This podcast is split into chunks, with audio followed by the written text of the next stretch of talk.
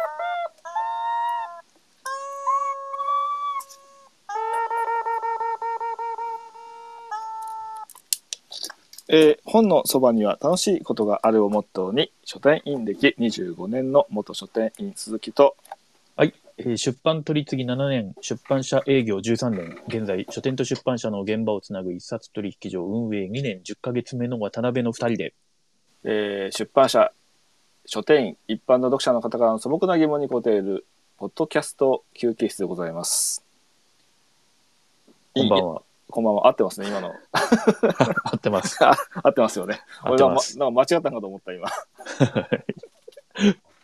でも今回はスペ久々のスペース、えーはい出張収録ということで、はい。えー意外とですねなぜええかスペース出張収録の回が、えーアーカイブでも人気でですねはい。結構な視聴数になっておりますありがとうございます。はいあのーなかなか最近更新頻度が低いんですがはい。えーあのー地道にはい。えーあの更新やっていくとはい。いや渡辺君どうした？ゴールデンウィークは？ゴールデンウィークは、いや、のんびりと別にどっかに出かけるわけでもなく、おうまあ、あれなんです。ちょっとまたハイキングに行きましてですね。で出かけてんじゃねえかよ。まあでも、あれですよ。うんあのーなんかシェアサイクルでうん。修学院まで行って、はそこから歩いて比叡山とうんその先のちょっとこう、ハイキング道を行って大原の方に抜けるというですね、い。ええ。感じなので、あんまりこう電車とか車に乗ってどっかに行ったわけではないんですけれども、はいはい。それを、あの、天気がほら悪いって言ってた、前回ねで。うん、そうそうそら3日の日に天気よし、よしで起きてもう、あ、き今日行こうと思って行って、う。うん。そしたら見事に筋肉痛になりましてですね。あの、もっといろいろあの、活動する予定だったんですけども、うん。筋まあ肉痛で。のんびりと、そうああ筋肉痛で。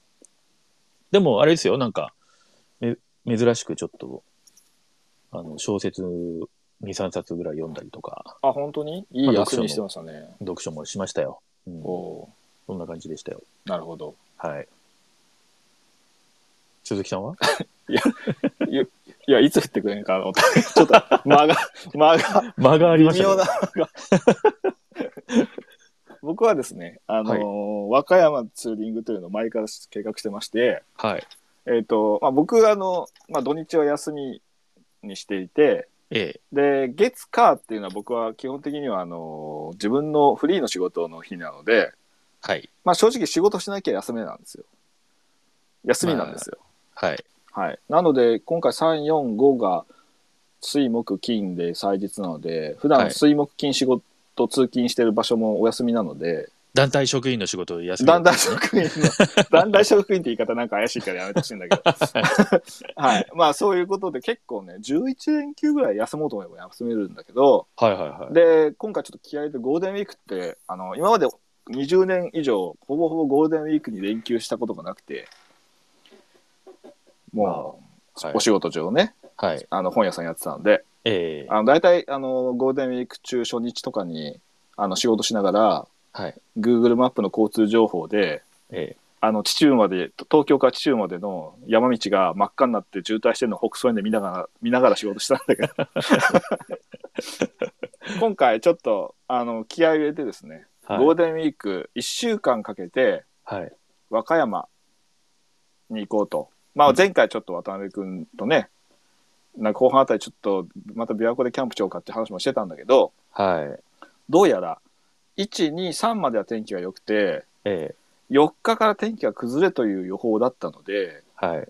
えー全部7日間、まあ、要は6日間、6泊分のホテルを4カ所全部キャンセルして、あ、一回取ってたんですね。もう取ってました、もおう。予定はしたんですけど、はいはい。えっ、と、1週間で紀伊半島、和歌山三重、和歌山を回ろうと思ったんですけど、ええ雨でバイクだったら、バイクで予定だったんでね。はいはいはい。なので、もうこれはちょっとしょうがないと。晴れの、晴れてる日だけちょっとだけ行って帰ってくるかと思って、はい。で、まあ、あのー名古屋泊と、えー伊勢志摩泊だけの2泊だけにしといて、えまあ、2泊3日で行ってこようと思ったんですけど、えはい。まあ、行ったら行ったでさ、うんまあ、天気もいいわけで、ええまあ、紀伊半島ちょっとだけ入ろうと思ったんだけど、結局一周してしまって、1日で。一日で。1日で。な名古屋、名古屋で一日、名古屋まで1日かかるわけですよ、うちからね。まあそうですね。ええ高速かけて。で、まあ、うんえっ、と、10時ぐらいには、あのー岐阜の各務原航空宇宙博物館はい。で戦闘機とか飛行機見て、うん。で、まあ、あと川灯台とかが目的だったんで行って、名古屋でその後も当店ブックスで、はい。えええあの、アポなしで古賀さんの当店ブックスの目の前にバイクで乗り付けてですね、ええええあの、ちょっとお邪魔しながら一泊して、次の日の朝,、朝一、そこから本当は三重県からちょっとだけ和歌山入って、往復して戻って、あの、伊勢市まで一泊しようと思ったんですけど、ええなんか前日ね、天気が明日良さそうだと。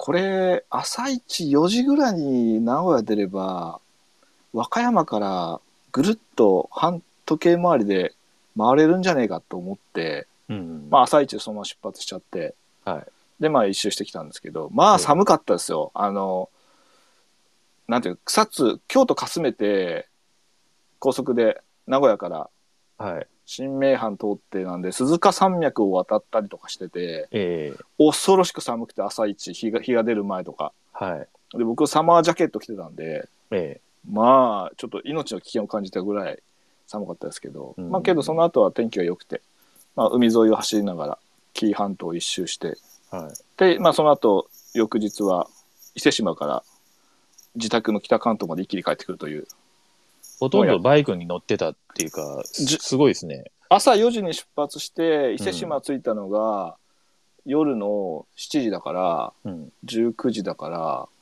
まあ大体15時間ぐらいバイクに乗り続けたっていう ありましたけどね、はい。まあ、1週間の工程をたった1日でやってしまったという、まあ、その伊勢志摩じあの紀伊半島をねツーリング余裕持とうと思ったんですけど、えーうん。まあ、ちょっとそんな感じで結構帰ってきてからグダグダでしたけどなんか、なんだかんだその道のりは疲れたんじゃないですか？体力的にも。うんけどね、今でも乗ってるバイクがすごい楽なバイクなので、うん、そんなにね、まあ、渋滞だけはまったくないなと思って、ええ。まあ、3日の祭日、要は一般的に祭日のゴールデンウィーク初日って言われる日に帰ってこようと思って、逆にこう、あのー皆さんが下りで渋滞するときに僕は上りで、上りになるんで帰帰れるかなと思って、渋滞に先ほど思って。うんで、まあ、伊勢志摩朝一出た、で、まあ、ちょっといくつか東大回ったんですけど、そこから伊勢志摩越えて、ね、伊勢神宮越えて高速乗ったら、もう、あの、名古屋方面から伊勢神宮に行く道路が、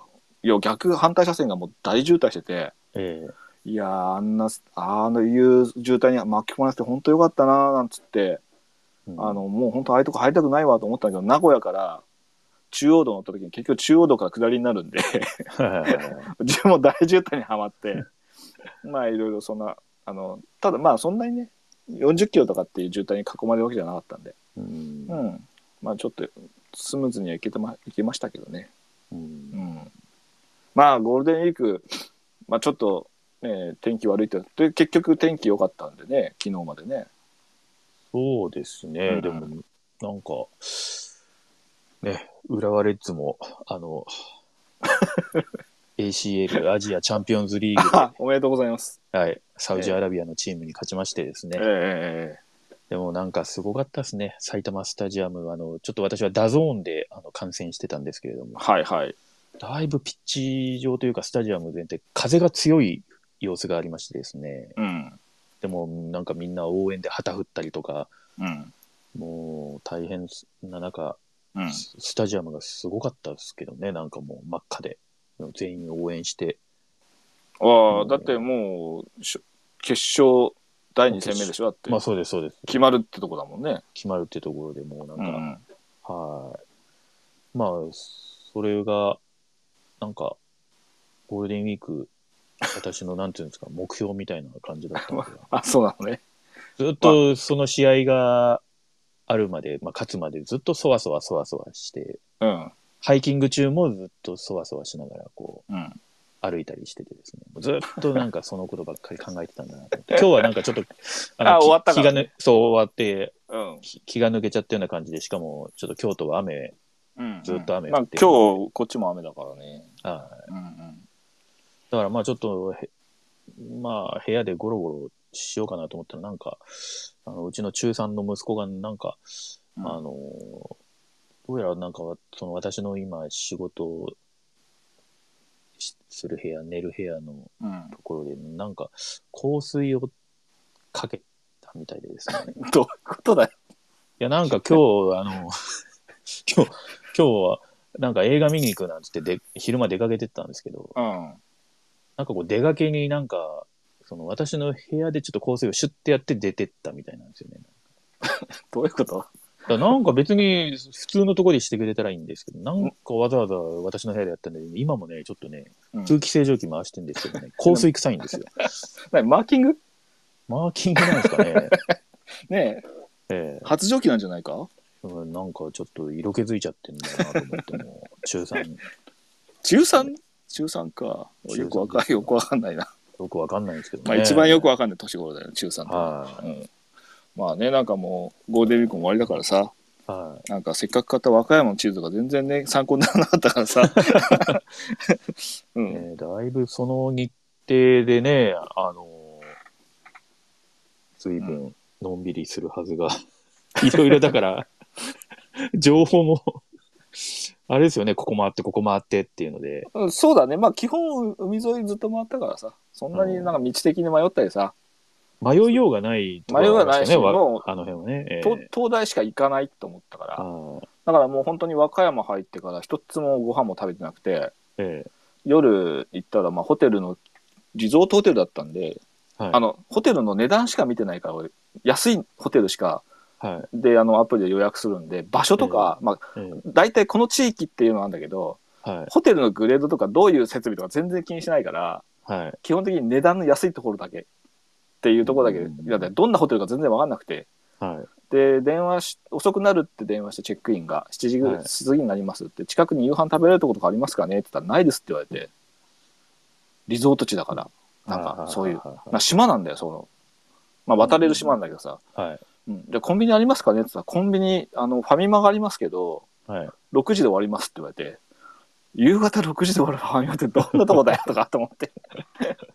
で、結局途中10分ぐらい手前のところで街がちょっとあるんでガソリン入れつつ夕飯食べようと思ったけど、なんかもう疲れて、なんか美味しいもの食べる探す気力もなくて、うんうん。結局そのガスト入って、はい。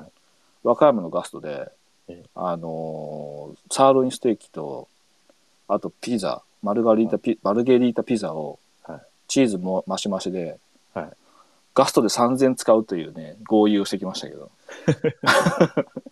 なんか、けどね、ゴールデンウィーク前日だったのか、2日だったから、けどかなりね、なんかやっぱり観光の人が多くて、すごい多かったんだよね、ガストも。うんうんうん。で隣に座ったお兄ちゃん、地元のお兄ちゃんというか、ち高校生ぐらい男の2人が、え何この混みようっつって、はい俺たちのガストがこんなに人気なんてちょっとつぶやいたら面白かったけど。えまあでもなんか、明日からでしたっけ、そのコロナが、うん。もう、あれですよね、だから、5類になるんでしたっけ？あ、そうみたいね。ええそうすると、あそうそう、だからゴールデンウィーク中もちょっと髪切り床屋さん行ったんですけど、今まで床屋さんでも髪切ってもらってる時マスクしなきゃいけなかったんですけどうも、ん。あマスクしなくていいですよって言われて、ああ、あそうなんですね、なんつって。けど結構もうマスクし、サービスエリアとかマスクしてないとこ多かったからね。うん。うん。そんなになんかもうだ徐々にやっぱ外れてきてるよね。そうですね。で、うん。あのーお店、お店の店員さんは、まあ、マスクしてるみたいなパターンも、今後はちょっとあれですよね、うんその、会社さんのお店さんによっても方針が変わってくるということで、あ、まあ、これまあそうだよね。だから書店さんなんかももしかしたら、そういう対応とかもどう、うちはどうしようかなんていうのもね、もう決め、もううん。もちろん明日からが決まってるんでしょうけど、まあそうだよね。どうなんまですかね、その辺。まあね、まあこん、店員さんはね、マスクしててもね、やっぱ怖いからあれでしょうけど、えうん、店内でどうなのか。えまあ、本人は別に喋ったりするのはしないからね。まあそうですね。んええ。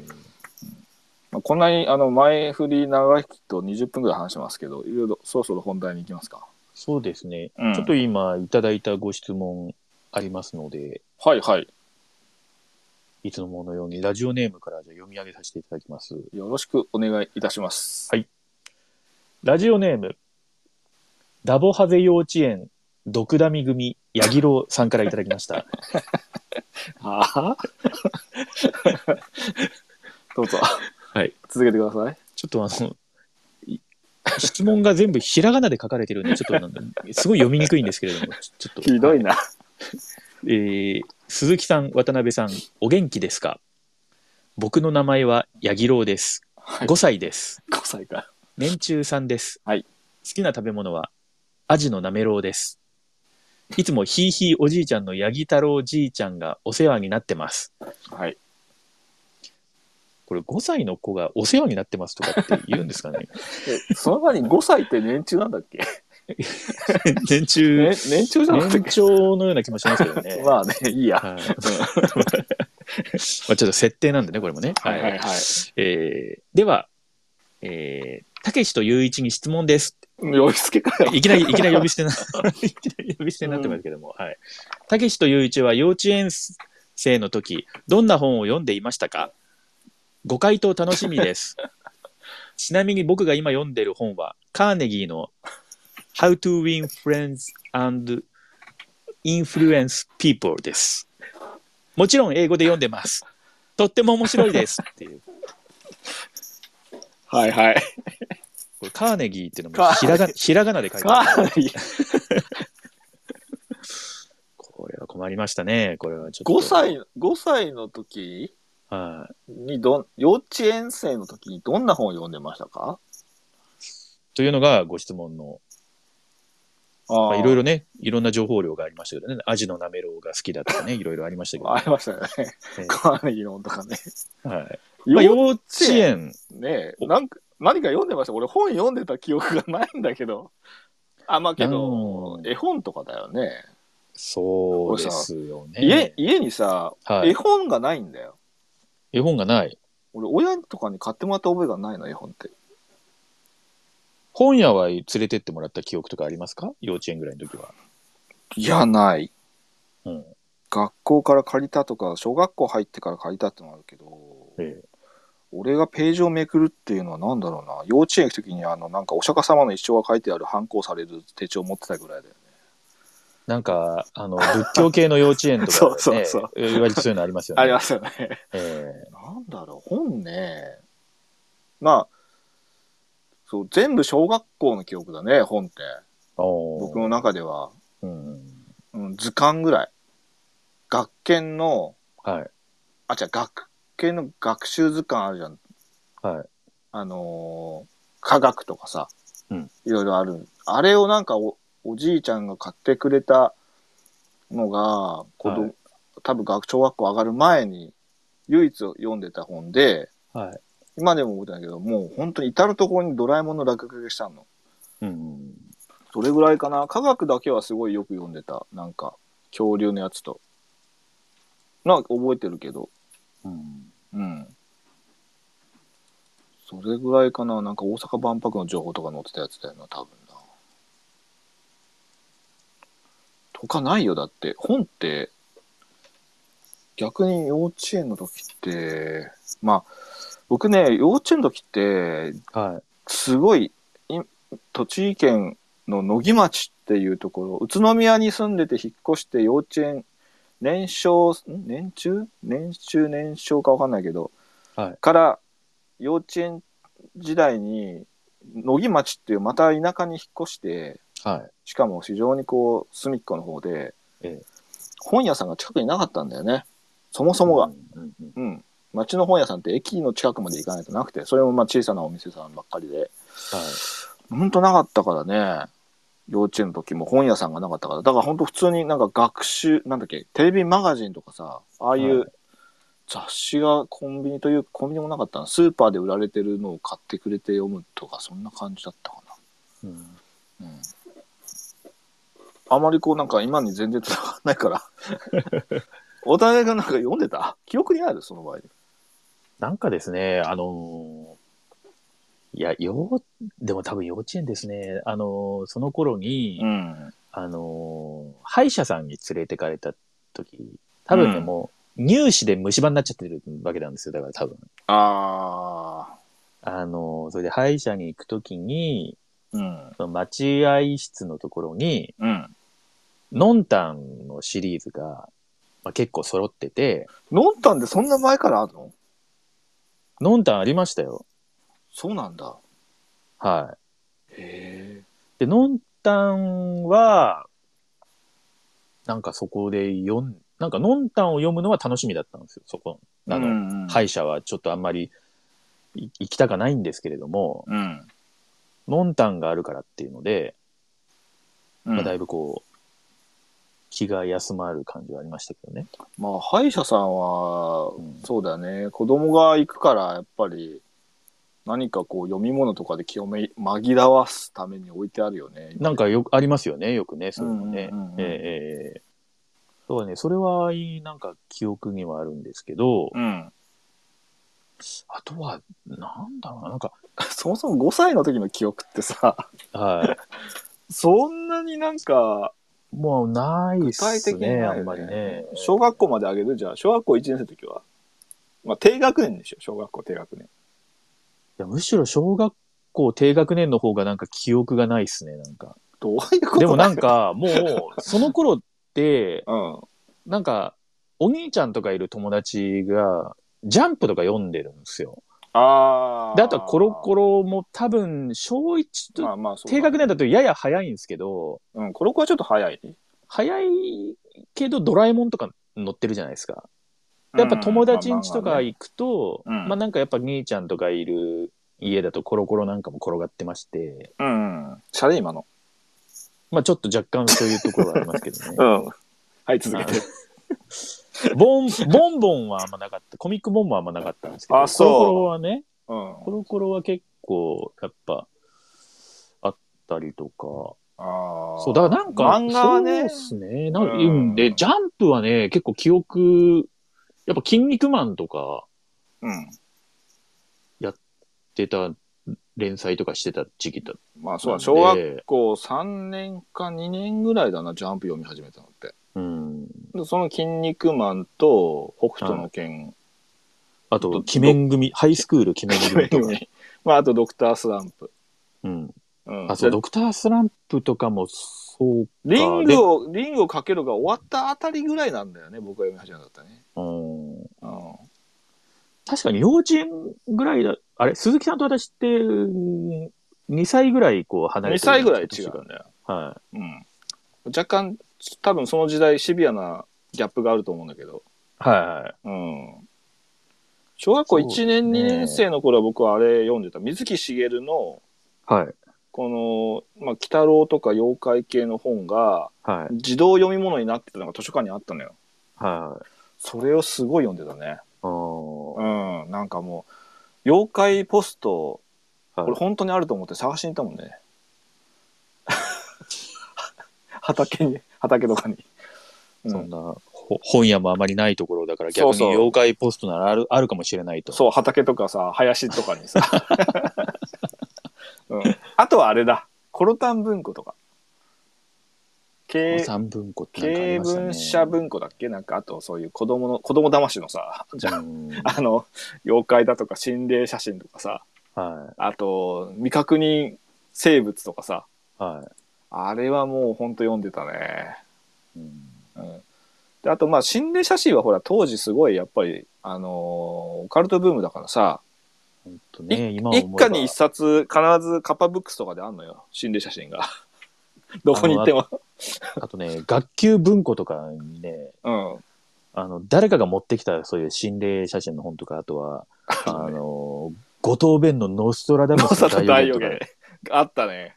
大概そういう、ちょっと今思えば、そういうの学級文庫入ってるのどうなんだと思うんですけれども、まあけどあの頃はそれが当たりまあ前大概入っあるんですよね。そうそう。だってあの、遠足でちょうどね、日光、小学校4年生か3年生の時に日光行ったんだよね、学校で。はい遠足で。ええで、華厳の竹でみんなで集合写真撮るじゃん。うんうんで、そうすると、あとみんなで写真撮ってさ、で、あの、大体あの、後ろに貼り出されて、欲しい番号を書いて、ああ、はい。あ、の、言ってくださいって貼り出されるんだよ、後ろに写真が。ええみんなで心霊写真写ないから探しまくったもんね。そのぐらいの時代だよね。そうですね。うん。まあ、だあの頃は、あとは、本当そうだね、コロコロボンボンとか漫画であって、まあ、文字物ってほぼほぼ読んでなかったかうん。な。うん。まあ、絵本は本当僕ね、まあ縁がないんだよね。そんなんか、幼稚園の頃だったら自分で読むっていうか、ほら、読んでもらううんで。しょ？その、あの、よまだ読み聞かせとかそういうのをほら親とかに読んで読んでみたいな年頃だったりもすると思うんで、うん。で、小学校上がったらさすがに読んで読んではないんでないよね。しょうけどうん。ないんでしょうけども。そうなんだよね。なんかうん、うん、うちの親もね、両方とも働いてたからさ、うんなんかそういう別になんか、ひ子供が一人でいるときに親が、大人が近くにいることがないんで、うんうん、要は自分で遊び方を、遊び、遊ぶことを考えて遊ばなきゃいけなかったから、はうん、漫画とかは読んだけど、そういうのあったね。い。そうですねう。ん。うんだってまあやっぱり本屋が近くにあるとか、親が、まあうちの親父は本をすげえ読んでたけど、けどさ、はい。北森夫とか本棚やってもさ、小学生わかんないじゃまあまあまあまあまあ。ん。ねえ、ドクトルマンボウとかさ、ええあの当時うちの親父の世代が読んでたようなさ、はうん、のが本棚にすげえあってもさ、全然興味ないからさ、うん、本を読むっていうのはなかったなぁ。うん、毒ダミ組八木堂さんどうですかね。あんまり話が広がらなかったですけど、い。そうですね。うん、でもやっぱすごいですね。ドクダミ組の柳郎さんはやっぱ自己啓発のね、カーネギー。カーネギーね。うん。これちょいちょいこうなんかこう英語のなんかを入れてきて、多分私にあの、もっとこうネイティブに寄せた感じの発音とかを多分 振ってんだね望んでる。と思うんですけれど振もっ、てんだね。だだいたい僕、その、前もなんか言ったかもしれないですけど、その、英語の偏差値38だったので、も うもうね、無理だ、無理なんですけど、ね。まあこれも多分あれだよね。コピペじゃないですか。あだからこれあれですよ英語も。この How to win friends and influence うん people は、これあれ、ききっとあれですよね。人を動かすですよ、多分。ああ、なるほど。もう、草原者さんの。人を動かすですよ、これはいはい。は。はい。原文、原文必死に調べてあれだね。コピペしたんだよ、多分。柳生さんも。まあけど子供の頃本屋が近くにあるって、はうーん、まあ僕はどうしても田舎だった。田舎も田舎で、ど田舎で、で、本屋はなかったんだけど、けど普通におもちゃ屋さんは、個人商店のおもちゃ屋さんはあったし、クリーニング屋あったし、スーパーあったし、酒屋もあったし、なんかなぜ本屋だけなかったんだろい。まだ、その、チェーンストアっていうのがうな。なかった。なかったなかった。ない時代じゃないでないすか。、ない。ええそもそもだって、あの、セブンイレブンつって夜中11時までお店がやってるってこと自体もなかったんだから。なでコンビニできたのも、でも言っても小学生ぐらいの時か、あ近所に小あのあ初めてコンビニができたのはファミリーマートができてですね。あ、え。えまあなんかすごく賑わい、僕は小学校3年中にの時に野木町にそのセブンイレブン第1号店ができてはい。で新聞広告の折り込みにはい。オープンのチラシが入って、えであの右端にこうあのこのチケットを持っていくとフルーツポンチなんだっけあのジュースドリンク無料券みたいなのがついてて、はいはいはい。シェイシェイクと。え、えでそれをこう切って友達とこうポケットに突っ込んで友達と自転車で30分かけてセブンイレブンまで行って、え、はい。並びましたよ。セブンイレブン並びましたね。うん、大概み、皆さんそういう体験あるんじゃないですか？そういうなんか近所に、まあでもそっか。それはあある年代以上の人だとは思うんですけど。もうだって今当たり前だから な新しいそういう、なんつうの？そのお店の形態が出るなんてないから今。えーレストランとかもね、スカイダークなんてもうちょっと晴れの日に行くくらいだからさ、あの頃はさ。そうですよ。さね、冒頭、鈴木さんがそのガストって言ってましたけど、そのガストの前は、ねガストなかった時代はね、スカイラークがもっといっぱいあって、うん。ファミリーレストランなんてもう、うんなんかテレビの中の世界だからさ、はおもちゃとか売ってるわけじゃん、レジいに。めっちゃ欲しいなと思うじゃん。うんうん。そういう時代ですからね。はうん。まあ、その町には、乃木町には本屋が一軒、乃木書房っていうのが当時あって、駅前にはいはい一軒だけ。ええで、僕の母の友達がそこでパートさんやってたりとかしてて、よく、まあ、自転車でけどに家からね、3、40分かかるんでね、あんまりめったに行けなかったですけど、はい行っちゃね、あの、当時まだコミックにビニールがかかってないんで、うんうん普通にそこでコミック、床に座りながら読んでましたよ。まだ大和ハイテックスさんがコミック主臨会を開発する前ですから。そうですね時代的にはね。え時代的に、そうそうそう。で、当時は本当になんだろうな、あの、ラジオに流れて、床に座りながら、床長時間座ると痛くなんでね、お尻がね。けどそれでもさ、なんか別に黙認されててさ、なんか子供たちが。そんなになんかそう、うるさくガミガミ言わなくて。で、なんかラジオからは、うんあの、片岡鶴太郎が歌うゴーストバスターズの曲が流れてて、ええええ 当時多分コロコロが330円ぐらいの時代ですね。うん、なんかそのぐらいの値段でしたね。そうそうそう。んまあそういうぐらいかな、近くの本屋体験って。うんうん、当時はね。はい。うん。だからまあ、もう漫画全盛だし、あの、僕、まあ、渡辺君の世代もそうだけど、ちょうどこう、段階ジュニアの人口構成が一番でかいうん。世代って、はい。いろんなものを突っ込まれる、お大人たちに突っ込まれてるわけですよ。まあ、そうね。まあ、ボリュームゾーンなんで、人口的に。はいはいはい。だから、、コロコロはやっぱりその、人気沸騰した僕らの世代だし、えラジコンブーム、ビニヨンクブームっていうのもそこに来てるし、えはい。でジャンプが最高部数を叩き出した時も僕らは高校生とか中学校高学年後半ぐらいの一番私たちが漫画を読む世代の時のうんものだしでゲームもそうじゃん、うん。プレステだっていうのもどんどんどんどん私たちが可処分所得が多い20代後半ぐらいまではうんすごいゲームって売れてたんだけど、まあそういう世代なんですよ、うん漫画もそうだし。えうん。けだからまあ本屋さんはねそういう部分であの全然私たちがああいうふうに私の同学年の同級生たちが本屋さんに入り浸ってたりとかっていうのはあった時代だよね。ええうん。まあ、こんなかこんな感じじゃないですか。そうですね思い思い出話になっちゃうけどね。結局思い出話になっちゃうんですけどね。まあ、ちょっとでも、いや、さすがに幼まあまあ稚園、幼稚園の頃はあんま覚えてませんっていうのがね、正直なことですよね。まあそうだね。もう何年前だっていう感じですよね、もう。5歳って一桁ってさ、だんだん。だんだんもう、わかんないですよね。5歳なんて生まれてから5年だよだって。生まれてから5年ですよ。だってそうですよ。2018年に生まれて、はい今ようやく5歳ってことでしょ？うん。ついこの間じゃないですか、2018年なんて。そうですね。ええ僕がまだ千葉でヘイヒー言いながら仕事した時ですよ。あの、暗黒時代とされている。あ暗黒って言うな。いやいや、もう大変そうに働いてた時代ですよね。。はいはい。はいはいはい。あっという間ですね。そうですね。5本歳当よかったですね、ゴールデンウィーク、カレンダー通りに 活動できて。ええ本当ですよ。おかげさまで。けど、うんけどね。ゴールデンウィークって動かない方がいいかもしれないよね。結局、ほら、鈴木さんももともと平日休みを取れる方にちょっと旨味を見出し見出してたタイプでしょ？なんかどっちかっていうと。いや、正直、本屋で働くメリットの、僕の中での7割、8割はそれ、そこですから。はいはうん、正お正月休めないからお年玉あげなくていいでしょ、い。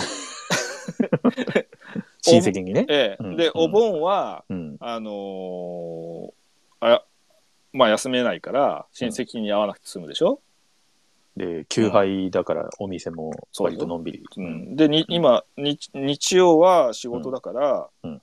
あのー自治会の役員とかに参加しなくていいでしょ？仕事あるんで、つって。あるんでっつって。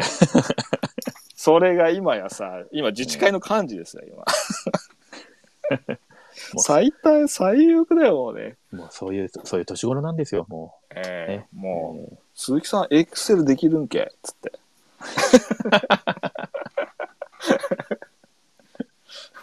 ええまあつって。そういうなっちゃったからさ、う。ええ。うん、いや本当にねあの平日休んで土日仕事ってのは本当一番いい。いまだにそれはね、うん。ある意味ちょっとあのー後悔後悔じゃないな。まだちょっと憧れがあるよね、うん。うん、僕は土日働けますから。まあね、でも今、うん。半分フリーランスみたいな感じで、ね。まあ、し仕事しなきゃ休みだしっていうのはあるけどね、うんうんうんうん。そうするとな将来なな怠け癖があるんで、はうん、ギリギリまで仕事しないっていうことになっちゃうんだけどね。い。、うん。まあちょっとぐだぐだ言ってもあれなので、はいはい。ええ。2つ目のということで質問とかありますか、はい。ちょっとだいぶ前にいただいたご質問なんですけれども、ええどうぞちょっと答えそびれちゃってたのがありまして、はいいつものようにラジオネームから読み上げさせていただきます。はいラジオネーム、滑らかなキノコ頭さんからいただきました。はいありがとうございますありがとうございます。渡辺さん、鈴木さん、こんにちは。こんにちは春、春が待ち遠しい日々ですが、お二人はいかがお過ごしですか？もう春終わってるけどね 初夏だけ花ど粉、花粉もね、終わってしまいまして。はいえーさて、最近、オール読み物2月号を買いました。大人の恋愛小説大賞の記事を興味深く読みました。お二人のおすすめ恋愛小説があれば教えてください。うーん恋愛話ではないからセーフですよね。よろしくお願いいたします。そうですね。はい。まあお金の話と恋愛の話恋愛相談だけは断ってたんですけど、ちょっとね、無事まあ、そうきましたか、恋愛小説となると本の話じゃないですか。えー、僕恋愛小説って片手で数えるぐらいしか読んでない。あ あ、どうですかね。なんかパッと出てこないっていうか、まあ、もともと私、ちょっと小説読みでないっていうのもあるんですけど、うん。ないの？なんかその小学校の時代とか、私はこの話になるけど、教科書とかでないの？教科書とかで、心とかさ。心はでもね、読みましたよ。あれを、な、あれなんで読ませんですかね、でもね。あれけど不思議な話ですよね、あれもね。けどさストーリー的には。うんはただ、一番多分、あまあ、ええ今の教科書わかんないよ。僕はいが小学校の頃の国語の教科書の中での、い。はい。一番読み応えがあるのは心だったよね。まあ、読み応えがあるっちゃありますけどね。うん、なんか、いろいろなものを揺さぶられることを感じたのはそうだね。あと、ゴンギツネぐらいはあるけど。まあ、ゴンギツネもうね、ん。あれですけど。うん教科書に載ってる話でいくと、なんだろう、山川正夫の夏の壮烈とかですね。あと、横光リーチのハエっていうのが僕は印象に残ってますね。全然覚えてないよ。でも恋愛小説ではないんですよ、ね。はい。恋愛小説を読むさ、あのーはい。こうタイミングみたいなのってさやっぱりちょっと思春期思春期までいかない。もう結構20代とかさ20代前半ぐらいはさ、うん。まあ恋に恋して焦がれてしまう時期があるじゃないですか。え？え？ちょっとそういう時になんか読むんじゃないの？ああ、まあでもそうですかね。そういう時に読むんですかね。俺一回ノルウェーの森を読もうと思ってさ夏の文庫100冊だったかなんか夏の文庫フェアの時にさはとりあえずさなんかその文庫いろんなものを読もうと思って夏はいのノルウェーの森とかを読んだ一回上巻だけ買ったんだけどさ読めなかったい。ノル、ノルウェーの森は恋愛小説か？えわからないでもそしたら僕高校生の時読みましたよ。なんじゃあノルウェーの森でいいじゃんもうなんか英語の授業聞いてても、おすすめの恋愛小説があれば教えてくださいって言われてるのにさはい、全然答えようとしてないですね。そう恋愛小説かどうかを今自分たちが読んだのを必死に探してるっていうさうんうんあでも、あれですよ。僕は、あの、ちょっとで、やっぱ、何時星のごとくは、ちょっとやっぱり、読み、ちょっと読んでみたいなと思ってまして。まあけどまあ恋愛なのかなそう、なんか、まあこう、なんか、思いっきり100%恋愛小説ってモンスターペアレンツの本だからな、どっちかっていうと。まあ、そういう気持ちもあるけどさ、そういうシチュエーションもあるけど。うんあ、そうだ、あと、あと、だから、これも恋愛小説とまた、ちょっと、ちょっと、そうなのかいう、わかんない。まあ、わかんないですけど、その、うんごさあの冒頭、そのゴールデンウィーク中にちょっと2、3冊読みましたよなんて言いましたけどね、うん。あの、佐原ひかりさんうん。の、あの、ブラザーズ・ブラジャーと、うん。あと、えっ、と、もう一個、あの、あれです。リリーです。ペーパーリリーっペーパーリリていう、その2冊を読みました。このゴールデンウィーク中に。いー。どうでした？それで。や、なんか、すごい、なんか、なんて言うんですかね。よ、なんか、いや、スル、スルスル読んじゃって、なんか私にしては珍しいんですけど、なんか、うんあのーもう、その日のうちにうん。読み終えるっていう感じで、うん。はい。もうスルスルスルっとこう読んでです。なんか、なんか、あの、ちょっとなんていうんですかね、もう最近のこう、ふてぶてしくなってる自分をちょっとなんか振り返って、うん。うん。なんていうんですかね。なん、なん、ななんて言うんだろう。なん、なんか、うん。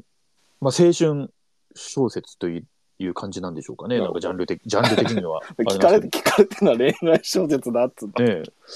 なんか、なんかね、うん。そうなんですよね。うん。恋愛小説、ザ恋愛小説みたいのが逆に何なんだっていうのが、ちょっと、源氏物語とか。あのさ、あのさ、恋愛、ちょっとおすすめの恋愛小説教えてくれませんかってさ、はい。源氏物ですって言われたら俺引くぜ。いや、わかるけどって。あ、まあ、れうんとりあえずねそうですそう、今、はいあのね、思い出したのが、最近読んだ本が恋愛小説でしたよ。お恋愛小説なの俺。あのね、ハイフィディ、ハイフィデリティがありました。え？これ、ハイフィデリティ。ハイフィデリティ。はい。ニック・ホーンビーの。あれ？知りません？有名な映画化になった、あの、レコード店の中年男性の過去の恋愛、あの、元カノ5人に、こう、なんで俺はダメなんだろう？なんでこのいつもいつも恋愛がうまいいかないんだろうっていうのを、はい。過去の元カノ5人にこう聞き,、ま、聞きに行くっていう話なんだけど。まあ名作なんですよ一応。え、ノッティングヒルの恋人じゃないんですよ。なんて言っちゃったハイハイフィデリティだっつハイフィデリティですか？はい。はい。ええ。でもなんかちょっとそれ聞くとちょっと気になりますね。そんなまあこれ中年の恋愛小説ですよこれ。へーだからそう考えてみれば。っていうかそう考えてみればっていうか恋愛小説ですよこれ。今思思う。それは、そうですね、恋愛小説と言えるんじゃないでしょうか。うん。うん。あとは、そうだなあとは、あ、あ、すうーん、あ、スティーブ・エリクソンの X のアーチっていうのは僕読んでます。スティーブ・エリクソン好きなんで、中でも X のアーチっていうのは、ラブストーリーですよ。へーあのーアメリカ大統領の、はい。あのー第3代のアメリカ大統領、トマス・ジェファーソンと、はい。トマス・ジェファーソンの奴隷だった黒人女女性のはい。であり愛人であったサリーのそのラブストーリーですよ。でこれがまたあのスティーブ・エリクソンってはい80年代の要はかなりポップカルチャーガチガチというかのすごいまあなんていうのサブカルポップカルチャー系をいろんなものに突っ込んでる作家で、うん一時期そのえっとスリップストリーム文学とか言われてた一連の作家の中の一人ではい。でこの X のアーチは集英社文庫で今多分文庫になってると思うんだけどはい。あのかなりこう時代が飛んだりとかしながら、ええあのいろんな、あの場所と時代が飛びまくるとんでもないとんでもないっていう言い方はおかしいけど あのかなりカルカルトなのかな？あの幻想的な、あのマジカルな小説だけどねこれはまあラブストーリーだなうん恋愛小説ですよ。うん。これは読めます多分。集集英社文庫で多分、スティーブ・エリクソンは。うん。そうか。そういう海外文学にそういうのも確かに。あるよね。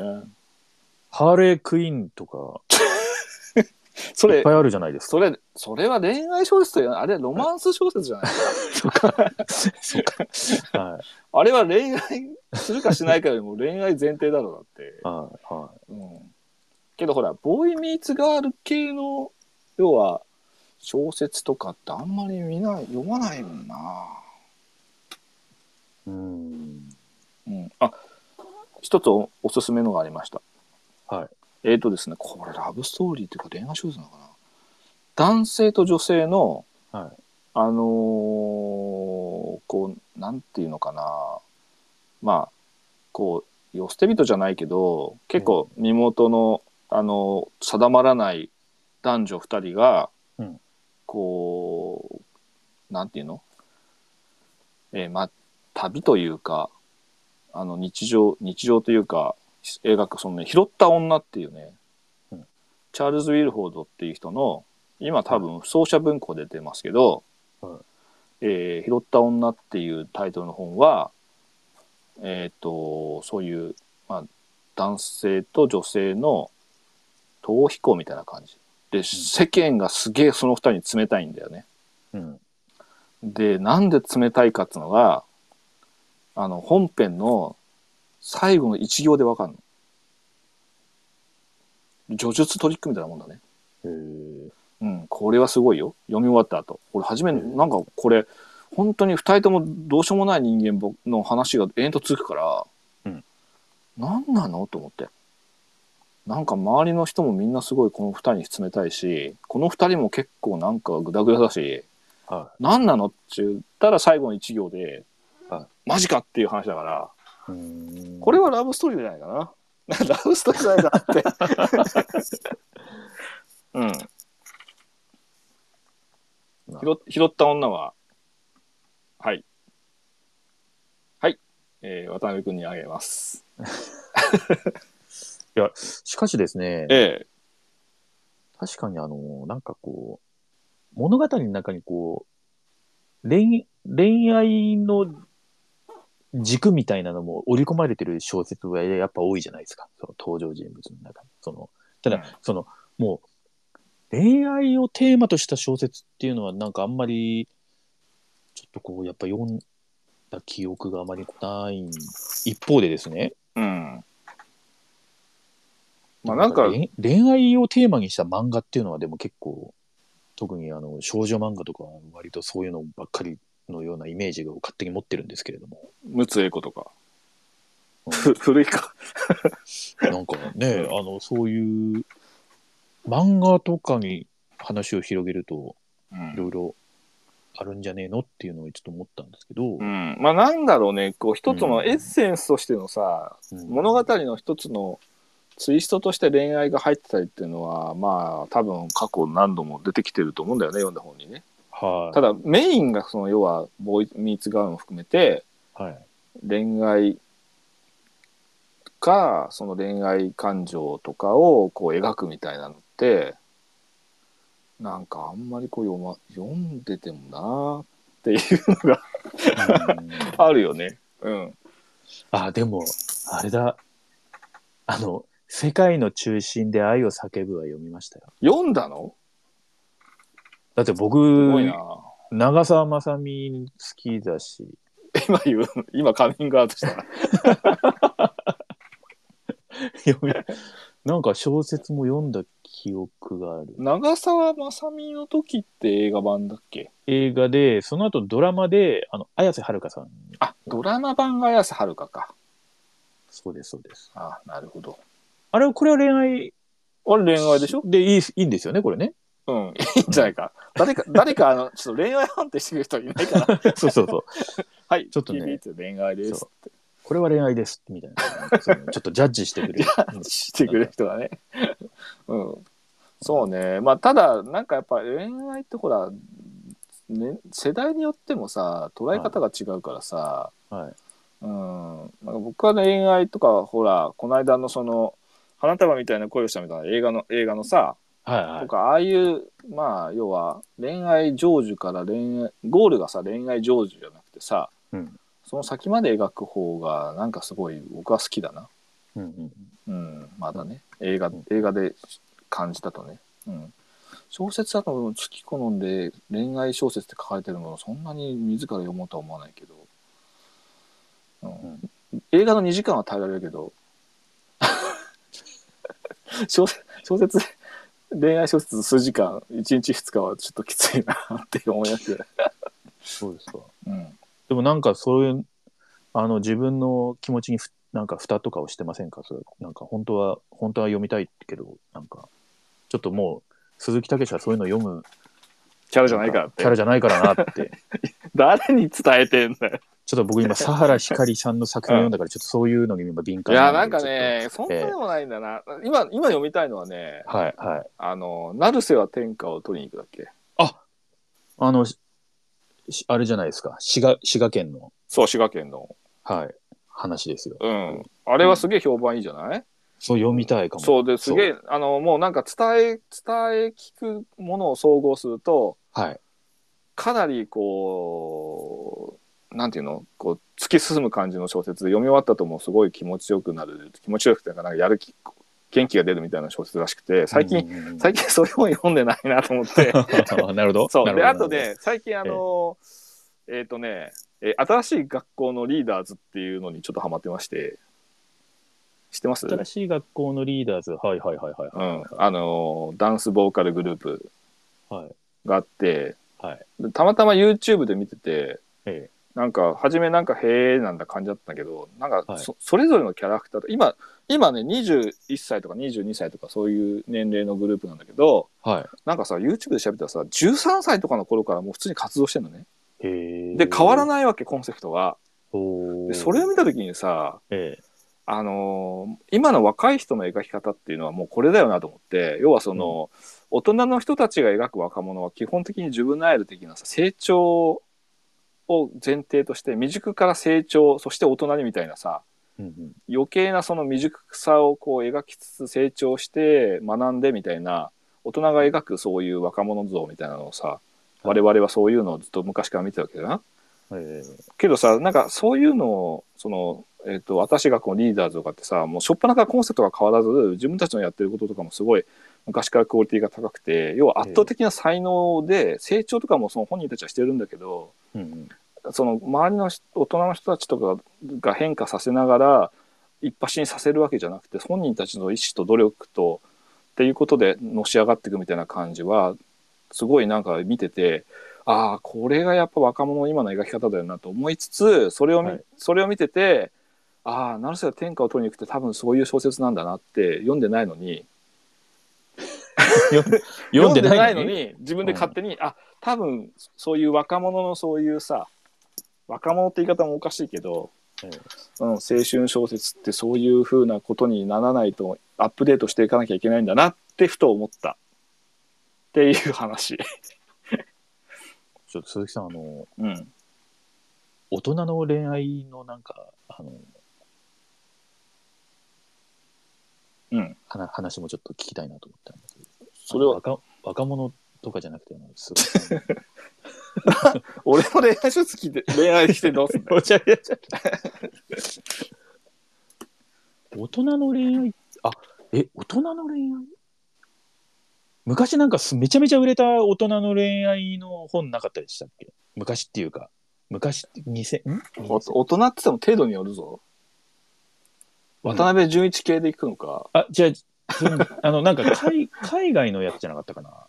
えマジソングの橋とか？あそそれかもしれない。なんかあれ結構大人っつうか。まあミドルエイジ以上ってこと？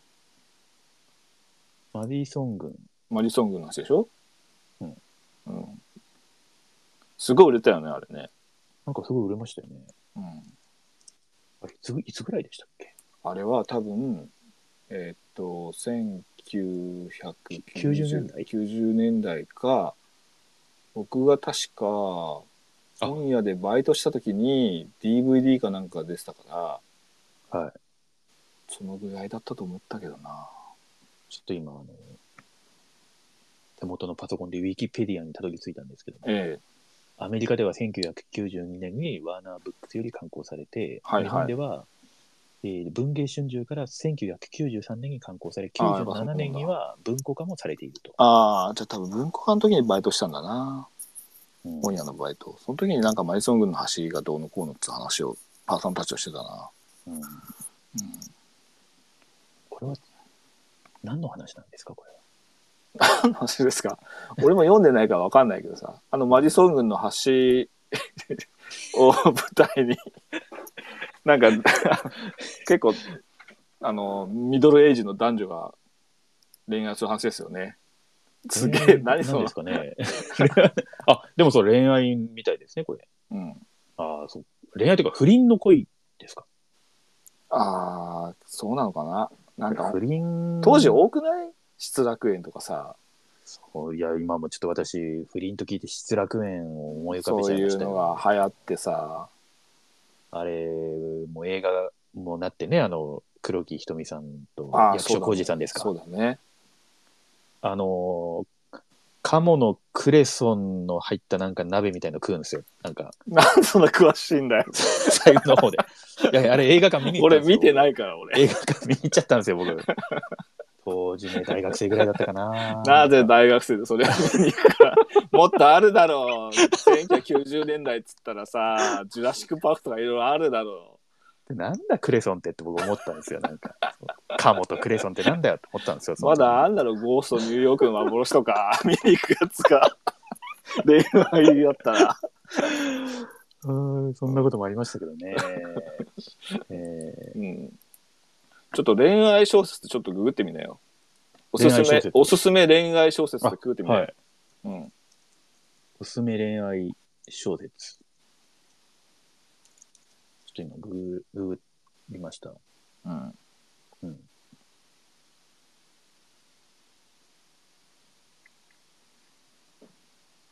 いろいろ出てきてますけども。なんかそれで有名なやつとかあるんじゃないの？いろいろ、あ何？いや、僕は、いや、あの、恋愛小説家って映画があったじゃないですか。あの、あの誰が出てたんだっけな。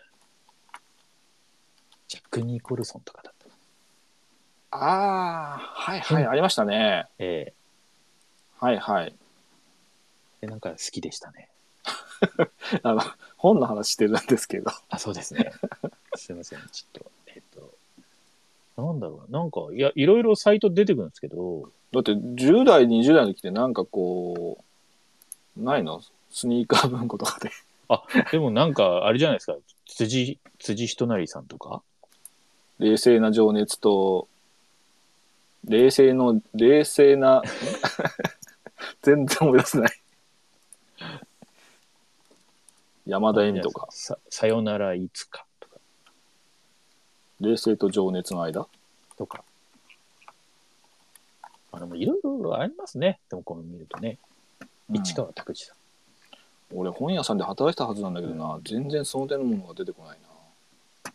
いかに興味ないかっていうことですよ。そう、そうだね。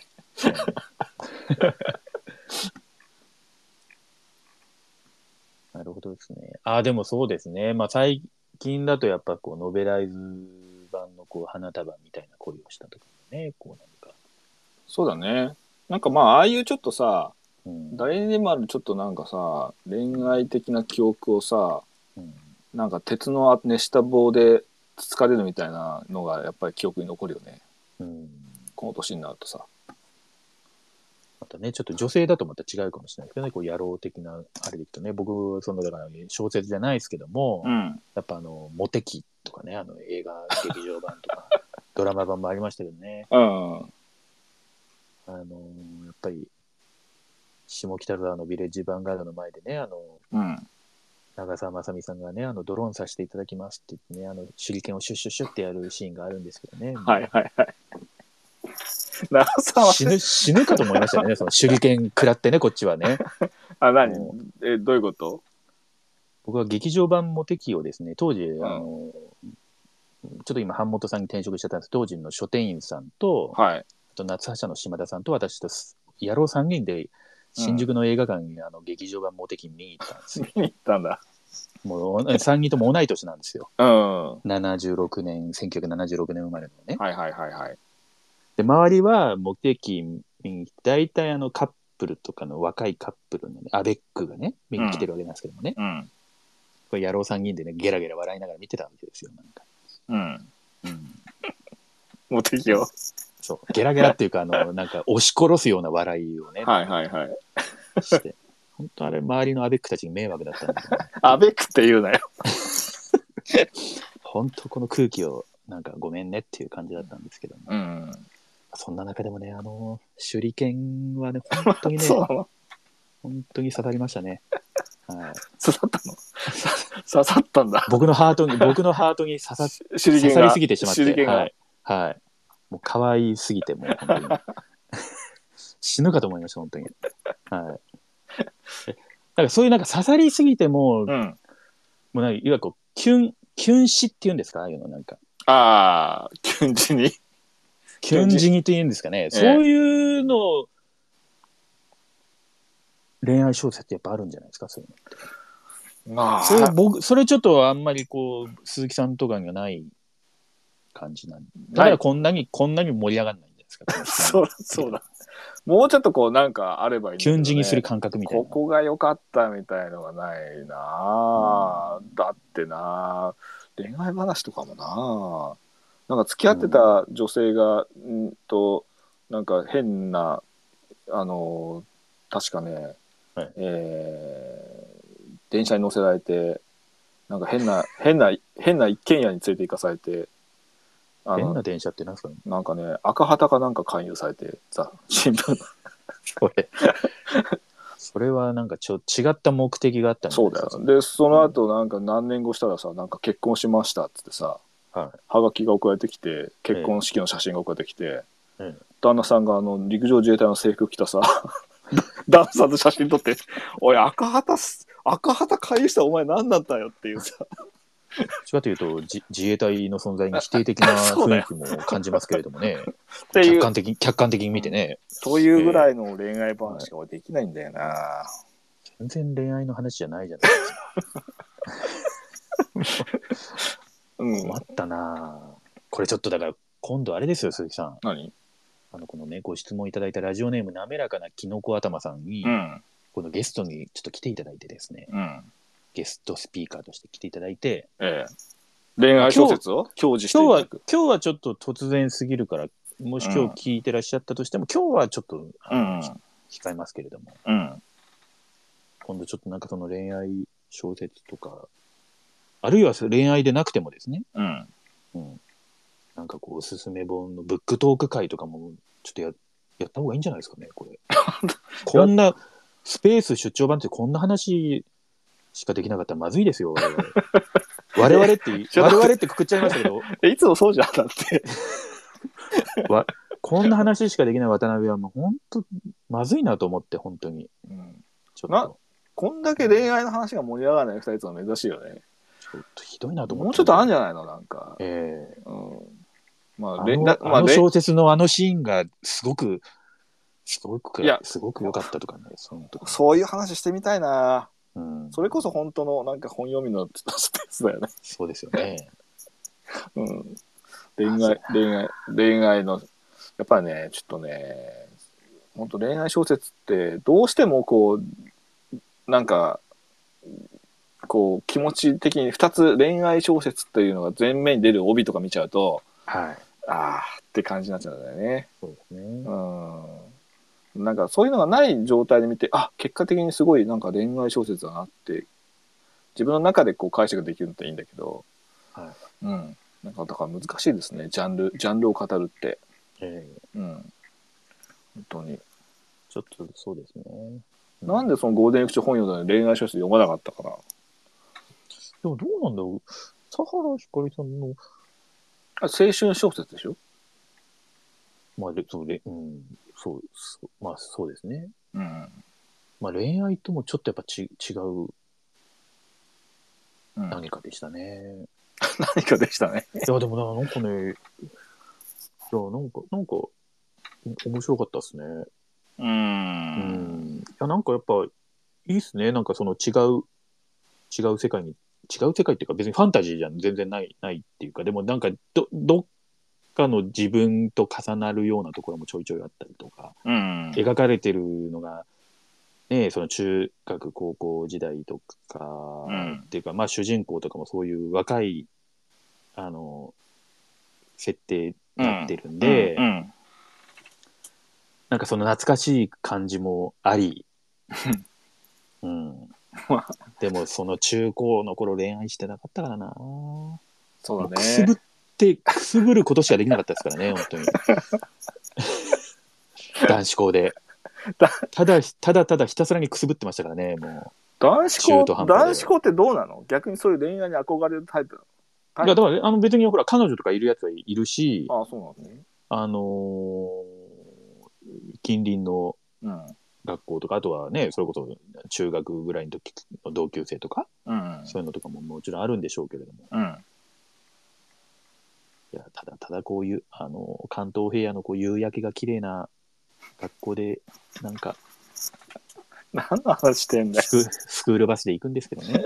あ、スクールバスで行くの？はい、なんか、なんか謎にちょっとそういう偏僻なところになんだよ、それ。わざわざ行ってたんで、自転車でとかじゃないんだ。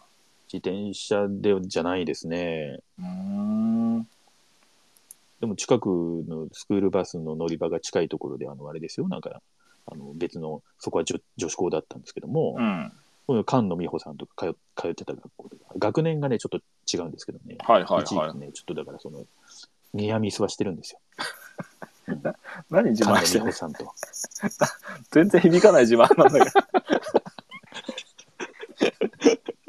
こんもうね、こんな話はもう、あれで皆さん明日はもう仕事ですからもそうですよ。もう5年後最終日でもうみんなもうちょっとさ、あ明日から仕事かみたいな感じでさ、聞いてるわけですよ。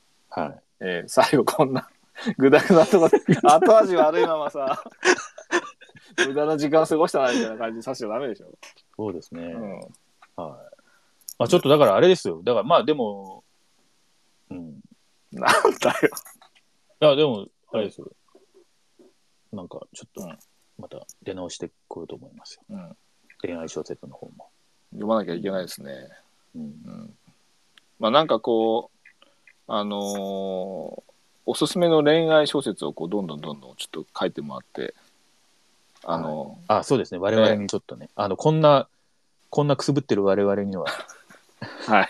はい。こんなの、こんなんいかがでしょうかみたいな、ええ。もしあればね、教えていただければと思いますよ。うん。ええええ。なんかもうさ、なんか普段生活しててそういうさ、恋愛みたいな二文字がさ、はなんか見る場所ってさ、はい。なんかあの、岬とか行くとさ、恋人岬みたいな、ここで鐘を鳴らすと、鐘、南京錠がいっぱいくっついてる ってことがね、あ ありますよね、観光地でね。なん。か成就するみたいなさ、しゃらくさい場所にしかなくてさ、K なんつって、K なんつってさ、ええなんつって。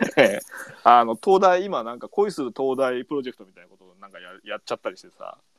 なんかもう本当にネオンでネオンでハートマークがついたりしてる俺の愛する東大はこんなことしやがったみたいな。さ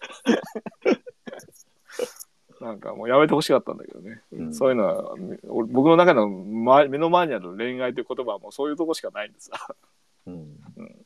あれなんで鍵があんのあれ？あ何なんですかねあの、南京錠い南っぱい。でしょ？ええねえなんか滝とかさ行くとあったりさありますよね、たまにね。うんあれなんかのジンクスなんですかね。ねえ全然興味ないからわかんないけど、ここに南京錠なんかつける二人は、うん、なんか、なん、なんなんですかね。あれ、これ付き合ってから行くんですかね？付き合う前に行くものなんですか？ああいうの付き合う前に行くんじゃないの？付き合う前に行って鳴らしては。はい。あ鍵を買ってええ。なんかこう願掛 けなんじゃない？の ええ。いや俺だってこ この間あれだもん。だって、はい。あの知多半知多半島にさ東大があるんだけどさ、ええ。ちょうどクリスマス20あ1ヶ月ぐらい前かな。なんかもう周りサンタクロースとかのなんか衣装し着てる人とかさ、はい。あってそこにこうクリあの恋人たちが2人でこう鐘を鳴らすとさはい。あのやっぱりこう成就するみたいなのあんじゃん、うん。長く続きますねあってさ、えもうチャラくせえと思って一人でカーンって鳴らしてきましたよ。鳴らしてんじゃないですか。鳴らしてんじゃないですか。ええ。すぐ目の前の駐車場に止めただけなのに500円も取られてさ 駐駐車場。そこまでして鳴らしたかったんですか。ええ。もうカーンって鳴らしたうん乾いた音がしましたよ。本当に。まあでもね、聖地みたいになってるんでしょうね。その恋人たちの聖地みたいなね。そうだね。まあほら。うん。今ほら。一応人口減少だからさ。はい。やっぱりこう少子化だからさ、はい。やっぱりこう恋愛してもらわないといけないんだよ。若い人たちに頑張っていた そういうことなんですかね。ええ。えよくわかりませんけれども。まあ、で若い人はこうで、まあ、あの香水でも振りかけてマーキングしてくれればいいんですよ。本当に香水やめてください。人の部屋で香水を振るのややめましょうってはい。ちょっと、そういうのやめてねって言はい。やさ優しく優しく叱ったんですけど、はい。はい。はい。はい。えーはい。ということで。あのひどひどいことになっておりますけどね。はいはい。まあこう言って我々そうそうはねいうね。はい。ぐだぐだやってるわけですけどもはい。はいまあ、ちょっとおあのおすすめの恋愛小説だったらぜひ教えてくださいということで、ええはい。あの、ラジオネーム、滑らかなきのこ頭さん、ありがとうございました。またちょっとこれ、これに懲りずに、またあの、ご質問お待ちしておりえます。そうですねあの、はいもう本当いろいろお題とか質問いただければと思いますのではい。はいということでですね、あの、ゴールデンウィーク特番も、うんあの、特番。かれこれ1時間15分ほどはい。しゃ喋ってきたわけですけど、ええ。いかがいかがですか、鈴木さん。振り返ってみて。やめろよそういう振り方は。この、この放送を振り返ってみていかがでしたか？いやいつもの通りグダグダでいいんじゃないでしょうか。はい。ええ。まあけど今回はなんかすごいあのー私たちのリハビリにもなってる感じがするんですけどまあ、そうですね。ええはまあちょっとネタがねあのちょっとここのところあの少なくなってきてるんで、はい。まあなんかこう喋るネタとかもね、あんまりこうはい暗い話とかしたくないんですけど、まあそうですね。それはあんまり、はあの、ちょっとしたお知らせといえば、い。はい。あの、本の雑誌から出る、はい。あ、そうですね。はい。あの、本、何でしたっけ？タイトル忘れちゃった。もう広告、あのー告知してるけど、はい。ちょっとあのーこれたまたまなんですけど、あのーまあ、鈴木さんと私、渡辺がですね、あのーまあ、ちょっと寄稿をしている本がですね、はい。えー、間もなく発売ということで、本屋開く。はい。えーあのー5月の25日発売。出版社は本の雑誌社さんから出る、いつもお世話になっている本の雑誌社さんです。はい。はい。まあ、あの、書店が減っていると言われる中で、新しい本屋を開く人たちがいる。そんな22人がリアルな言葉で綴る本屋への思いと商いの日々ということでですね。まあ、その22の、あの、書店さんが、まあ、登場すると。えいうことで、あのーすごくこう、今の、その、本屋さんの、まあ、一つの流れみたいなのがあると思うんですけれども、まあ、本屋が減ってるなんて言われる一方で、うん。あの、まあ、個人がいお書店をを立ち上げてね。立ち上げてっていう、もちろんあの個人が書店を立ち上げてなんてどの時代にもある話ですし、うん。うん。あのーもうそれはねなんかあの別に流行とかっていうものでは全然ないとは思うんですけども、うん。あのすごくこのこういう時期でこういう本が出るっていうのもすごくなんかすごく私個人としても感慨深いものがあると言いますかですね、うん。うん。うんまあ、そんな中であの私の方はそのコラムの方でコラムで本屋について知るっていうコラムがあの4人の方が寄稿してる中に、まあ、鈴木さんと私も、まあ、はい。いるという感じで、はいでわ私はですね、えっとまあ、どんな、えー文章を書いたかと言いますと、えー本をどこから仕入れるかっていううんお題をちょっとあの本の雑誌社の杉江義嗣さんからいただきましてですね、うん。あのでちょっと書いてみますということであのうん書きまして、あの14ページぐらいあの載りますので、確かよかったら、あの、あの、あれですよね。はい。本そば収録の時に誤ってた原稿ですよね。あ、そうですね。あの、以前、本そばの、あれ？これ、ま、前のスペースでしたね。スペースの時に。はい。ああの、締め切りに、までに書き、書けなくてですね、えあの、あの申し訳ございませんっていきなり冒頭を謝るっていう回の時に書いてたのがこれなんですけえど、ですよね。まあ、その後もでも、あの、本そのものの刊行も、まあ、ちょっと遅れたりとかしてですね、はいはいはい。まあそういう意味そういう意味では、あの、締め切りに、まあ、遅結果的に。結果的には進行には問題もなかったんですけれども、はいはい。まあ、とはいえちょっとやっぱ締め切りを守るというのは非常にですね、はいはい。あの大事なことなんですけれども、今、ぐさ今、ぐた。さぐさ。鈴木さんもね、そういうのはいいろいろ、ええ、いかに締め切りを遅らせてもらうかっていうところに、すごく鈴木さんの、そうですね。あの、こ締め切り前に、あの、締め切りを伸ばしてもらう連絡をするっていうのが一番ですね。そうですね、ええ締め切りを過ぎてからでははい。良くないんですよね。はい。うん。締め切り前に連絡をするっていうのがいいですね。はい。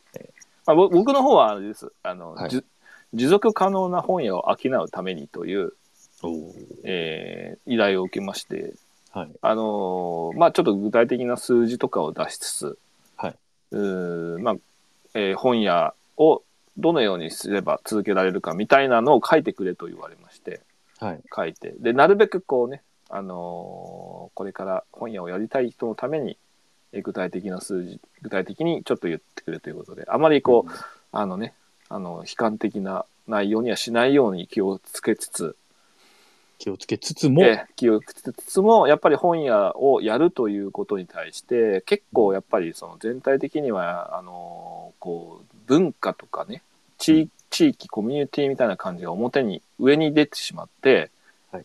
実際本屋をやるってことがどのぐらいその本屋を語るときにどのぐらいこう商いとして、えー実数として把握されているのかっていうのがまああーなかなか難しい部分があるので、まあ、それをちょっとねあの簡単な例で分かりやすく初めて本屋を知らない人にとってもちょっとこういう感じでって形で具体例を出しつつ、えー真面目に書いてます。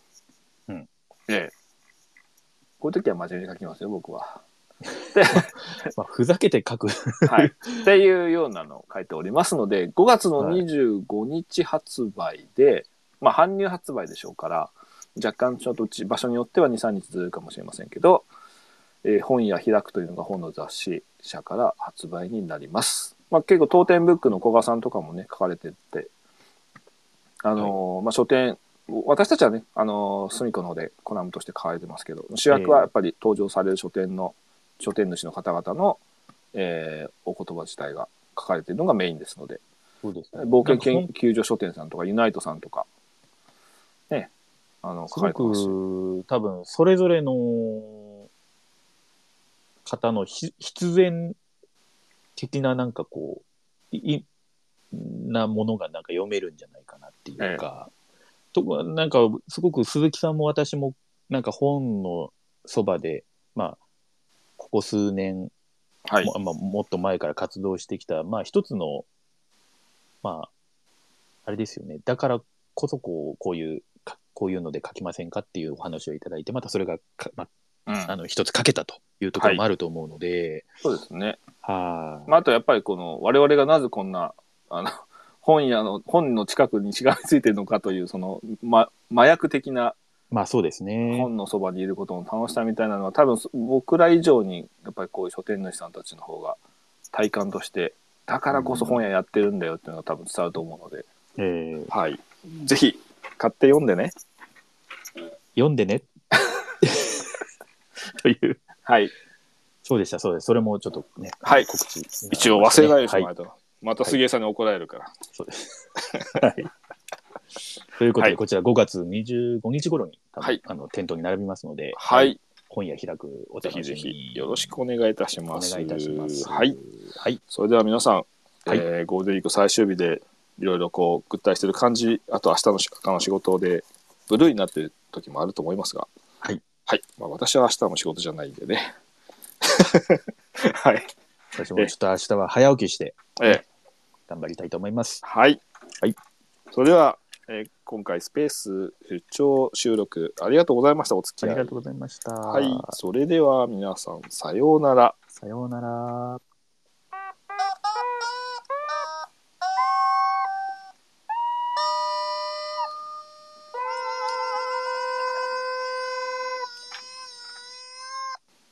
長い